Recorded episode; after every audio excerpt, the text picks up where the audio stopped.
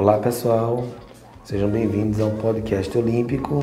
Eu sou Diego Bandeira, professor de História, e hoje nós iremos falar um pouquinho sobre a ONHB, Olimpíada Nacional de História do Brasil.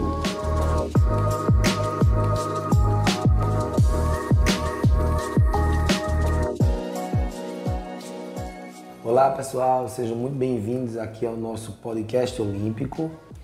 E hoje, no episódio 2, nós iremos abordar né, a estrutura da prova, o que eu espero sobre ela e o que a gente já conhece sobre a mesma. Pois bem, quando nós falamos da ONHB, né, nós estamos falando de uma Olimpíada que ela requer um, uma concentração muito grande e ela requer da gente também uma demanda de tempo. Porém, além disso tudo, o que é mais importante da ONHB né, e que, é, que vale muito a pena é a possibilidade da discussão, do debate, de trazer temas tão envolventes, atuais, né, e que faz uma ponte com um passado muito grande. E, e, e essas abordagens, essas discussões são fantásticas. Né? E, e eu também analiso o seguinte: quando nós pensamos na UNHB, você vai se deparar com a fonte, se deparar com um documento. E se deparar com um documento é simplesmente você mergulhar, fazer uma imersão na história.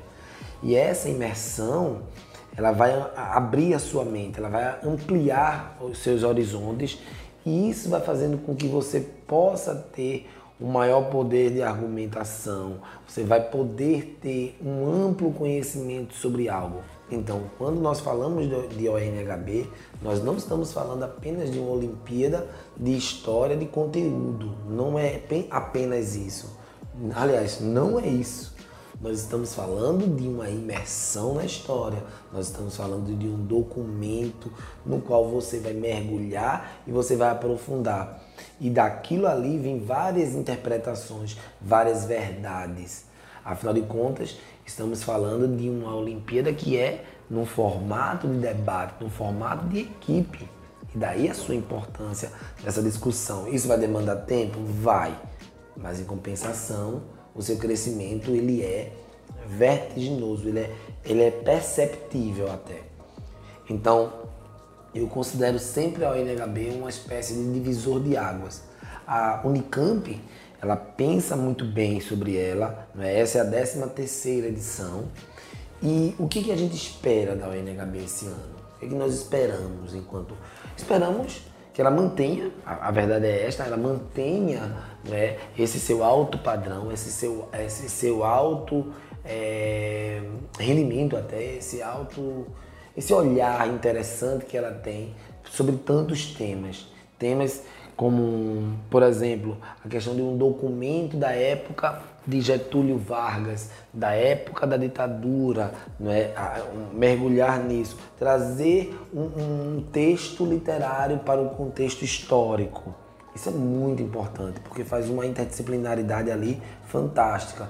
Trazer dados, trazer jornais de época. Olha só, você não vai falar da história, ou contar ou aprender por um texto ali mas sim pela própria fonte, né? uma notícia lá de, imagina, de 1920, 1922, de 1800 e 1825, 26, uma notícia de um jornal daquela época.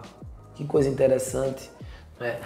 Uma pintura, temas tão ricos que, que, que requer da gente tantas abordagens e tantas discussões, papel da mulher na sociedade, o papel do indígena, dos negros, da população escravizada, dos negros libertos, certo? De uma sociedade de uma opulência, do dia a dia, do pessoas,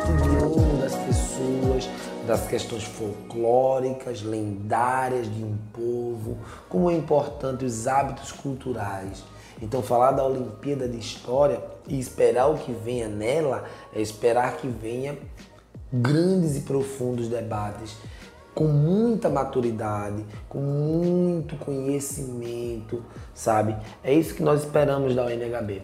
E eu sei que é nesse parâmetro, nesse segmento que ela vem. E nossos alunos, eles, eles já têm uma preparação para isso e essa preparação é ampliada com a sua participação. E isso é muito importante, porque a gente tem a escola participando, é, é imersa na ONHB, fazendo com que a coisa venha a se convergir, né? ou seja, venha de fato a acontecer a educação. É por isso que eu tanto gosto, tanto insisto na UNHB, porque eu vejo assim, o ensino sendo justamente é, atrelado a essas, a todas as Olimpíadas, nesse caso a Olimpíada Brasileira, né? a Olimpíada Nacional de História do Brasil, ONHB. E daí a sua importância, porque ela, ela é uma base muito boa para o ensino. Tá? Os alunos do oitavo ao terceiro ano podem participar. E claro, essas discussões, cada vez mais, eles vão abrindo sua mente para o respeito, para o conhecimento, para a educação e para a imersão na história. É sentir a história, é sentir uma história na via, uma história que é viva, muito viva. É isso, pessoal. E assim nós vamos chegando ao fim de mais um podcast.